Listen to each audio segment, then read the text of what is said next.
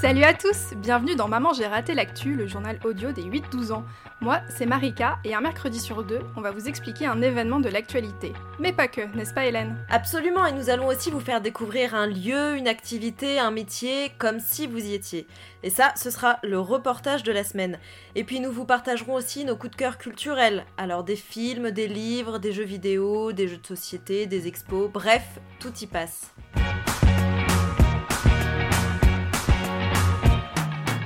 Bonne année chers auditeurs Très belle année à tous Alors Hélène et moi, on vous souhaite pour cette année beaucoup de rires, de découvertes, de joie, tout ce que vous voulez quoi. Oui, et plein de beaux moments d'amitié comme on peut en vivre, Marika, toi et moi, assez souvent. Merci, c'est beau, c'est beau. bon, alors sinon, Marie, lundi, c'était l'épiphanie. Est-ce que tu as eu la fève? Oui, j'ai été Tu as été la reine Ouais, ouais, j'ai mangé, par contre, j'ai mangé une galette aux pommes. Oula, c'est pas très net ça. Non, je déclenche une guerre, euh, mais écoute, elle était très bonne. Mais oui, j'ai été reine. Je suis généralement reine. J'ai beaucoup de chance. Moi, en général, je suis reine, mais parce que mon entourage sait que sinon, euh, je fais la tête, alors euh, on me glisse la fève dans ma part. Hum, je suis sûre que j'en connais d'autres dans ce cas. bon. Bon, on, on, parle de galettes, mais est-ce que tu peux me dire pourquoi est-ce qu'on mange des galettes des rois ce jour précis? Qu'est-ce que c'est qu'on appelle l'épiphanie? Alors en fait, il y a plusieurs origines euh, à cette tradition. Les historiens retrouvent des traces d'une fête qui avait lieu à la même période, déjà dans la Rome antique, c'est-à-dire euh, au cours du 1er siècle avant Jésus-Christ à peu ah ouais, c'est vieux. grave. Et donc du coup cette célébration, euh, ça s'appelait les Saturnales. Et alors bon, c'était un peu particulier. En fait, pendant pendant un jour, un esclave était tiré au sort et il devenait le roi d'un jour. Alors après, il y a plusieurs versions qui disent que à la fin de cette journée, soit l'esclave redevenait esclave, soit euh, qu'il se faisait exécuter. Je préfère la première version. Moi aussi, du coup. Hein. Euh, les historiens ne s'accordent pas trop. Enfin, apparemment, il y a eu un peu des deux, donc euh, bon bah, on va retenir la, fin la plus heureuse. Voilà. En tout cas, ce jour-là, l'esclave pouvait même donner des ordres à celui qui est son maître le reste du temps. Et euh, comment avait lieu ce tirage au sort, Marika? Je te le donne en mille. Eh bien, un enfant se cachait sous la table et les parts d'un gâteau étaient distribuées à chacun. Comme aujourd'hui. Comme aujourd'hui. Merveilleux. Et comme aujourd'hui, dans ce gâteau était cachée une fève. Mais pas une fève comme on l'imagine aujourd'hui, en fait, il s'agissait d'une fève euh, comestible. Et au fil des siècles, la tradition a perduré et les recettes se sont euh, précisées. Euh, c'est au Moyen Âge que se sont fixées la recette de la galette des rois, celle qu'on connaît aujourd'hui, particulièrement à la frangipane. Et pour d'autres, ce sont des brioches dans certaines parties de la France. Oui, moi je mange plus de la brioche. Enfin bon, bref. pour moi, ce sont des gens bizarres. Eh bien voilà, bonsoir. Et alors, d'autre part, euh, est-ce que tu as déjà entendu parler des rois mages, Marika? Bien sûr. Alors, les rois mages, selon la religion chrétienne, il s'agit de trois rois qui sont venus voir un bébé qui est né à Bethléem le 24 décembre et qui faisait déjà beaucoup parler de lui. Il s'agit de Jésus. Donc ces trois rois mages, Gaspard, Balthazar et Melchior, sont venus offrir de l'or, de la myrrhe et de l'encens aux nourrissons. Alors la myrrhe et l'encens, euh, ce sont des produits qui sentent très bon et surtout qui coûtent très cher, qui ont une grande valeur. Et donc là encore, il y a une idée d'inversement des rôles, parce que ce sont les rois qui ont fait une longue route fatigante à travers le désert pour venir s'agenouiller devant un nouveau-né et lui offrir des cadeaux. Ouais, d'accord. C'est comme si Emmanuel Macron venait te voir à la maternité, quoi. C'est ça. Bah écoute, c'est une, euh, c'est une idée qui me plaît assez, hein, ma foi. Alors, Emmanuel Macron n'est pas roi, je tiens à le préciser. je, je, compare aujourd'hui comme vous pourriez le comprendre. Que ça donnerait, quoi. Voilà, voilà. Ou Elisabeth II, quoi. Bon. Et donc euh, petit à petit, ces deux célébrations, donc à la fois les Saturnales avec euh, cet esclave qui devient le roi d'un jour et les rois mages qui viennent euh, saluer le petit Jésus, eh bien ces deux célébrations se sont superposées aux alentours du XIVe siècle, et donc on a décidé que l'on tirerait les rois le jour de l'épiphanie, c'est-à-dire le jour où l'on fête l'arrivée des rois mages auprès de l'enfant Jésus, 12 jours très exactement après sa naissance. Eh bien, il faut savoir que je ne relis pas ce qu'écrit euh, Hélène euh, pour le podcast, puisque je lui fais confiance, et du coup, ça me permet d'être surprise et d'apprendre des choses. Donc, merci Hélène, j'ai appris sincèrement des choses. Je t'en prie, Marie. J'ai eu un peu l'impression d'avoir fait euh, Fred et Jamie dans C'est pas sorcier. Oui, alors oui. Mais écoute, c'est une bonne émission. Ah, ben absolument Puis ça manquait de filles. Bon, alors, donc tout ça pour en revenir effectivement à, notre galette des rois, Marie. dans la région Île-de-France, le syndicat des boulangers, alors un syndicat En gros, c'est un groupe de personnes qui défend les intérêts de ceux qu'ils représentent. Donc par exemple ici, le syndicat des boulangers, il défend les intérêts des boulangers. Euh, auprès de, de- des politiques, euh, des médias. euh, il peut y en avoir plusieurs, mais Oui. voilà, donc là, son nom, c'est le syndicat des boulangers. Tout à fait. Ok. Et donc ce syndicat, il organise depuis 26 ans maintenant le concours de la meilleure galette de la région. Et bah, tu sais quoi, j'y suis allée. Ah, la chance. C'était trop bien. Pour ce premier reportage de l'année 2020, je vous emmène à l'école de Paris, l'école des métiers de la table. Et alors aujourd'hui, euh, euh, il y a un peu de tension dans la salle de réception euh, de cette école parce que nous allons d'ici quelques minutes connaître les finalistes du concours de la meilleure galette d'Île-de-France. Et tout près de l'estrade, je vois déjà qu'il y a un certain nombre de coupes, certaines plus grandes que d'autres. Alors il faut savoir qu'il y a trois catégories.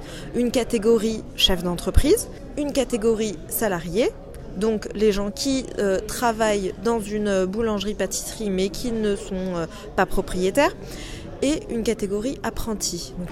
Bonjour, comment tu t'appelles Rita, Et tu as quel âge 9 ans et demi. Mon beau-père, bah, il a participé euh, à la meilleure galette d'Île-de-France. Et du coup, bah, je suis venue avec lui et avec ma maman. Alors du coup, comment ça s'est passé ce concours Euh, il est venu ramener la galette et, et puis ce matin, voilà, ils l'ont appelé. Ils ont dit qu'il était parmi les 20 euh, concurrents qui, euh, qui étaient choisis. Ok, super. Donc tu sais qu'il est parmi les 20, mais tu sais pas combien il va être classé. Non, Et toi, est-ce que tu aimes la galette? Oui. Pour toi, c'est quoi une bonne galette? La crème d'amande, bah, c'est ce que je préfère dans la galette. Il y avait 277 galettes qui ont été goûtées par les membres du jury, 91 en chef d'entreprise, 154 dans la catégorie salarié et 32 chez les apprentis. Nous avons accueilli, comme il le veut, cette longue tradition, une candidate japonaise. Il s'agit de Miki Ishizawa. Elle a été gagnante de la galette euh, des rois au Japon en 2018. Comme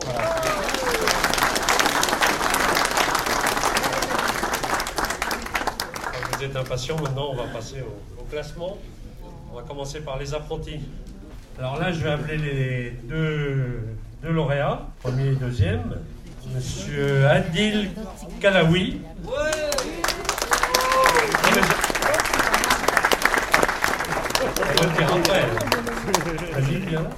Je m'appelle Adil Kalawi, j'ai 18 ans. Je suis euh, apprenti au CEPROC et euh, je suis une semaine euh, à l'école et le reste en, en- en entreprise. Qu'est-ce qui te plaît le plus dans la galette? Tout, franchement, il n'y a, y a rien qui me déplaît, mais Et alors, est-ce que tu as une, euh, une, euh, un ingrédient secret ou un tour de main secret pour réussir une bonne galette? Moi, je dis- comme on m'a répété assez souvent, quand on met de l'amour dans ce qu'on fait, bah, en général, c'est que c'est bon. Que industriellement, euh, les pâtes ne seront pas les mêmes. Ça ne va pas être fait de la même manière et ça va pas être artisanal. Alors c'est bientôt le tour des chefs d'entreprise. Comment tu te sens pour ton beau-père? Bah, je suis un peu stressée parce que j'ai peur qu'il gagne pas. Tu penses quoi là, toutes ces galettes qu'on voit depuis tout à l'heure Bah, je trouve que ça se répète, c'est un peu les mêmes euh, choses.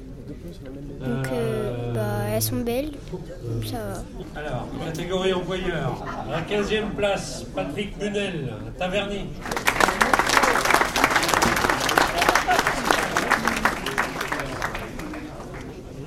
Alors, t'es es, fière du résultat de ton beau-père? Euh, oui, un peu.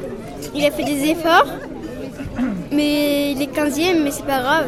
Ah, Attends, c'est vachement bien quand même. Et pourquoi? Parce qu'il avait déjà, euh, il a déjà participé au concours?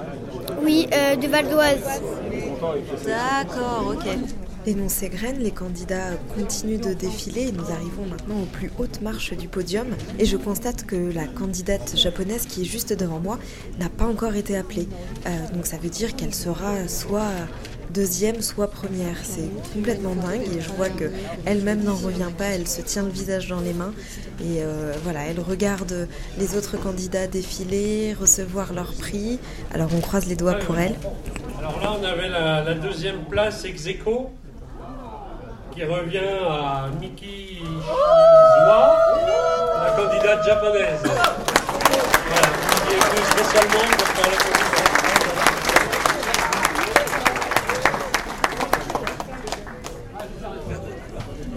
Miki vit à Tokyo et elle travaille dans une boulangerie, la boulangerie Bigo, qui a été fondée par un boulanger français.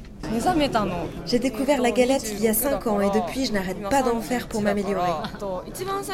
Ce qui m'a attiré dans cette pâtisserie au départ, c'est son apparence, les rayures, la décoration. Et puis ce qui me plaît aussi, c'est qu'on a l'impression que c'est un gâteau avec une recette simple, alors qu'en fait c'est très recherché. Je n'avais jamais imaginé que je pourrais remporter ce deuxième prix. Le résultat m'a beaucoup étonné, mais c'est une grande joie pour moi. Congratulations. Thank you.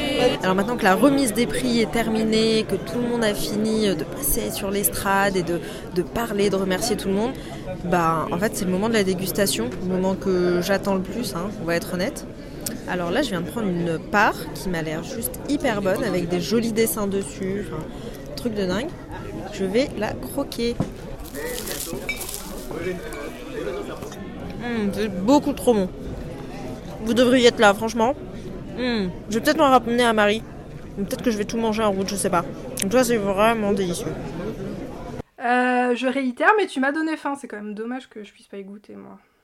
Ouais, ça c'est c'est vraiment dommage, Marie. Mm. Mm.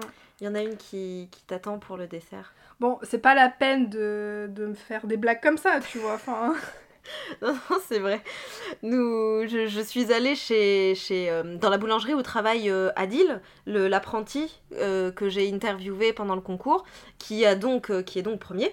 Et en fait, bah, je suis allée acheter une galette chez lui parce que, bon, bah, effectivement, j'ai tout mangé le soir de la dégustation, puis j'allais pas ramener une pauvre petite part. Donc, du coup, je suis allée chercher une, une galette pour qu'on puisse la partager ensemble. tu m'as ramené une galette, la Oui. meilleure galette d'Île-de-France? Oui, Marie, j'ai fait ça. Mais merci Mais merci Alors attends, par contre, meilleure galette, c'est quoi? Une bonne galette. Alors, eh ben écoute, justement, j'ai demandé ça à Jacques Mabille, qui est l'ancien président du syndicat des boulangers. Mais une bonne galette, il y a plusieurs qualités. Il y a surtout euh, une bonne crème d'amande, bien montée, garnir raisonnablement. Il faut savoir équilibrer entre la couche de feuilletage et puis la crème d'amande. Donc on dit toujours euh, un tiers de feuilletage en dessous, un tiers de crème d'amande au milieu et un tiers de feuilletage au-dessus. Ce qu'il faut, c'est Qu'elle soit bien cuite, mais bien cuite à cœur, que le feuilletage ne soit pas cru à l'intérieur et puis cuite en dessous, parce que des fois le, dessous n'est pas toujours bien cuit.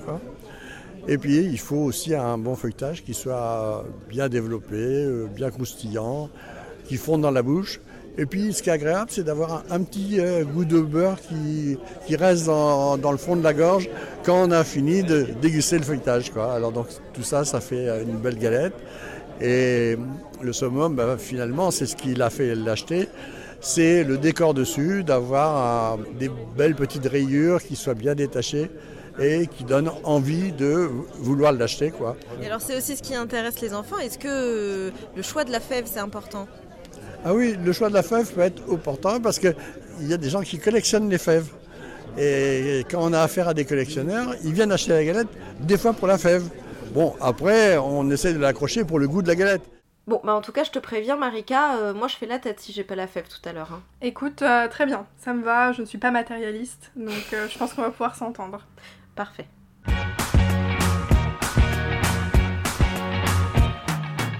À chaque épisode, un auditeur comme toi nous pose une question et notre mission c'est de trouver quelqu'un pour y répondre. La question de la semaine nous est posée par Noémie, 10 ans. Je voudrais savoir comment on a volé la Joconde et pourquoi. Alors pour te répondre, Noémie, j'ai contacté Jérôme Coignard. Il est journaliste à Connaissance des Arts, c'est un journal qui sort tous les mois, et il a écrit le livre Une femme disparaît, le vol de la Joconde au Louvre en 1911, aux éditions Le Passage.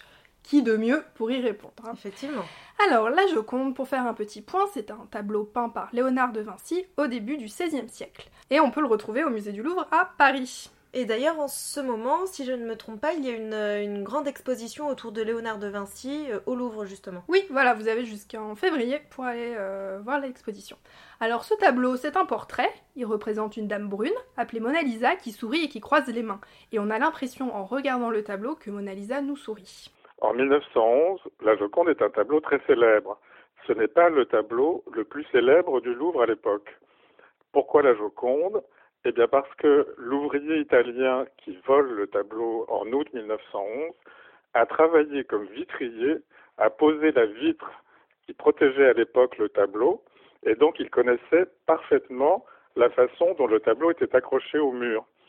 Alors, c'est non seulement parce que la, la Joconde était facile à voler pour lui qu'il a pris ce tableau, c'est parce qu'elle était célèbre, c'est parce qu'il était italien et que Léonard de Vinci est un des plus illustres Italiens de l'histoire, et il voulait, a-t-il dit ensuite à son procès euh, à Florence en 1914, il voulait rendre à l'Italie un tableau italien volé par les Français. Alors la Joconde n'a jamais été volée par les Français, elle a été achetée très cher par le roi François Ier au début du XVIe siècle, donc là il se trompait, mais il est possible que son geste ait été en partie patriotique. En même temps, Vincenzo Perugia, parce que c'est le nom de ce, de ce voleur, espérait gagner beaucoup d'argent en obtenant une récompense, euh, une récompense du gouvernement italien, ou peut-être, parce que les choses ne sont pas si claires, peut-être une récompense euh, auprès d'un antiquaire, qui, un antiquaire italien qui aurait racheté le tableau. Alors, ça n'est pas très clair parce que lui-même n'a pas fourni d'explication euh, vraiment cohérente pendant son procès.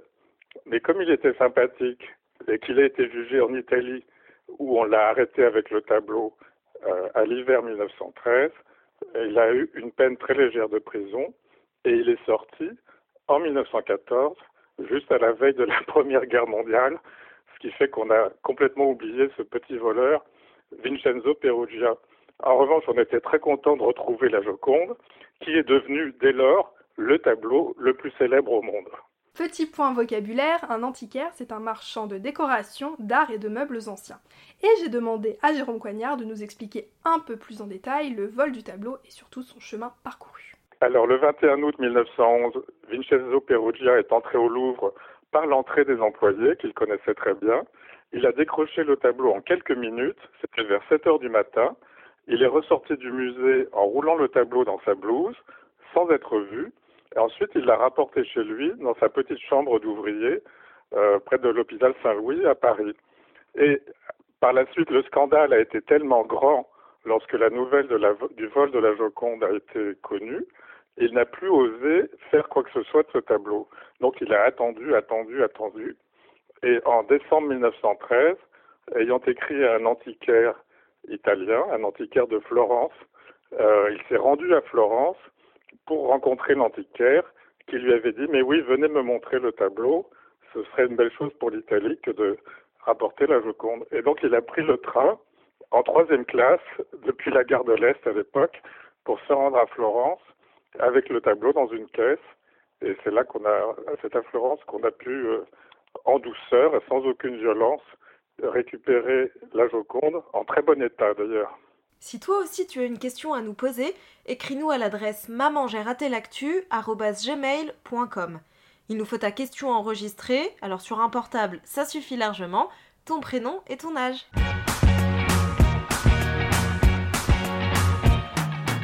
Alors cette semaine, moi je vais vous parler cinéma. Je suis allée voir Les Vétos, un film français réalisé par Julie Manoukian. Il est sorti le 1er janvier dernier et du coup il est toujours en salle. Et donc, ça va parler d'animaux, non? Bingo, car oui, on parle de veto comme bah, diminutif pour vétérinaire. Alors l'histoire, c'est quand Michel, vétérinaire, décide de partir à la retraite, il appelle sa nièce Alex pour aider son collègue Nicolas. Vous suivez? Alors le problème, c'est que Alex, elle est parisienne et elle ne rêve que de travailler dans un laboratoire, tandis que Michel, Nicolas, la clinique vétérinaire et les animaux, ils sont en pleine campagne. Et alors si la jeune Alex est très douée mais têtue, elle n'est pas du tout emballée au début, mais évidemment, comme chaque fois, elle va petit à petit se laisser prendre au jeu. Hmm. Bon alors, Hélène, je sais que beaucoup ici adorent les animaux et ont eu ou ont l'idée d'être vétérinaire. Oui, j'avoue que j'en ai eu envie étant enfant. Je voulais être journaliste, vétérinaire ou égyptologue. voilà, va chercher le point commun. Mais, euh, mais vétérinaire, c'est dur comme métier. Euh. Ouais, c'est en effet ce que montre le film. J'ai pu m'en rendre compte parce que ma maman tient une petite ferme d'élevage euh, en Normandie.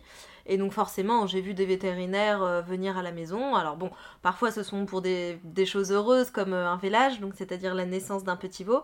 parce que parfois il a besoin d'aide pour différentes raisons, soit parce que la vache n'a pas des contractions assez fortes, euh, donc c'est-à-dire que son corps n'arrive pas à expulser le petit, soit parce que le veau est trop gros pour sortir tout seul, et puis parfois un petit peu feignant, alors du coup elle a besoin d'aide. Bon ça voilà, ce sont des moments heureux. Mais parfois, il n'y a pas le choix, euh, ça se finit forcément tragiquement, comme par exemple une fracture ouverte euh, sur un cheval, c'est-à-dire une fracture avec, avec l'os apparent. parce qu'en fait, c'est impossible de soigner un cheval, donc le vétérinaire est obligé bah, de l'endormir pour toujours, en fait. Bah, en fait, c'est ça, le film, il est très très très sympa, vous passerez un bon moment, mais au moins il est honnête, il ne montre pas que les bons, mm. les bons côtés du métier. Euh, par exemple, on peut voir que les vétérinaires, bah, ils n'ont pas d'heure de début ou de fin. ils doivent faire des gardes la nuit. Mm. Et puis surtout, euh, l'acteur euh, principal, qui s'appelle Clovis Cornillac, vous le connaissez peut-être, il a joué dans Belle et Sébastien 3. du coup, il joue un vétérinaire qui, en fait, il est... Il, bah, par exemple, il demande pas toujours aux agriculteurs de le payer en entier, ou alors il se laisse payer en café ou en quiche. Voilà, parce que, bah parce que comme il dit, je vais pas faire payer euh, la naissance d'un veau 80 euros alors que l'éleveur il va le vendre 50. Voilà. Donc, Hélène, tu as vu passer beaucoup de vétérinaires, donc je compte sur toi pour aller le voir et nous dire bah, si c'est réaliste. Moi, c'est l'impression que j'en ai eu. Écoute, ouais, il a l'air vraiment très chouette ce film. Euh, j'ai vu l'affiche euh, dans, dans, Paris, et effectivement, ça me donne envie de le voir.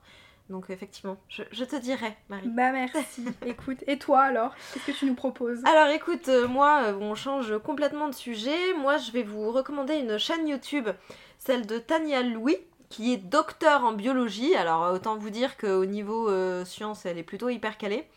Sur sa chaîne, il y a notamment une liste de vidéos, 22 si je, ne dis pas de bêtises, qui s'appelle les petites manips. Donc si vous tapez les petites manips Tania Louis, je suis sûre que vous trouverez tout de suite.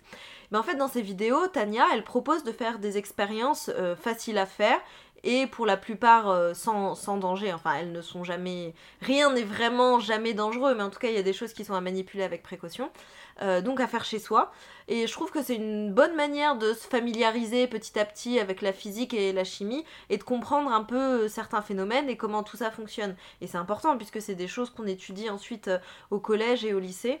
Donc euh, voilà, ça, permet un peu d'avoir le, déclic, je pense. Par exemple, euh, dans ce que j'ai bien aimé, il y a une vidéo sur la réaction qui se crée instantanément quand on met du bicarbonate de soude dans du vinaigre. Alors moi je sais que ça m'arrive euh, à la maison, pourtant je ne suis pas une grande chimiste, hein. mais, euh, mais euh, par exemple on peut utiliser ça Marie pour, pour nettoyer, tu sais quand il y a du calcaire. Et oui, et oui c'est très utilisé. C'est deux produits qui sont très utilisés si on veut faire le ménage. Alors oui c'est pas passionnant, mais de manière naturelle, sans produits chimiques. Et oui on a bientôt 30 ans, le ménage on est obligé. Aidez vos parents, mais profitez-en quand même un petit peu. Voilà. Et donc du coup la, réaction est rigolote parce que ça, ça fait euh, beaucoup de mousse et de bulles, euh, mais vraiment instantanément. Et donc par exemple Tania Louis montre que en mettant un petit peu de colorant alimentaire, on peut faire des mousses de toutes les couleurs. Euh, voilà, il y, en a une autre aussi qui m'a bien plu, qui est une manière d'étudier, de comprendre d'où vient le vert des feuilles. Voilà, j'en dis pas plus. Je vous laisse aller découvrir euh, Et puis en plus, euh, le vert des feuilles, on en a, la couleur des feuilles, on en a parlé dans un épisode. Ça me rappelle quelque chose. Euh, bah oui, voilà. Bon, allez voir Tania Louis, mais aussi vous pouvez écouter notre épisode. On le mettra en description où on parle de pourquoi les feuilles sont de telle couleur. Alors, bah, tout ce dont nous avons parlé dans cet épisode sera présent dans la description, comme je le disais. Et n'hésitez pas à faire un tour sur nos réseaux sociaux, nous publions des photos et des vidéos de nos reportages. Alors vous pouvez nous trouver sur Facebook, Instagram, Twitter. Vous n'avez pas d'excuses hein, pour pas nous trouver, il faut juste taper Maman j'ai raté l'actu et ça devrait être bon. Et pensez surtout à nous envoyer une question comme Noémie, nous y répondrons dans un prochain épisode. Et si vous voulez nous aider, partagez cet épisode autour de vous, mettez-nous 5 étoiles sur euh, la plateforme sur laquelle vous nous écoutez. Par exemple, pour la plupart d'entre vous, je crois que c'est Apple Podcast. Et on vous dit bah à bientôt, prochain épisode le 22 janvier. Ciao À très vite, salut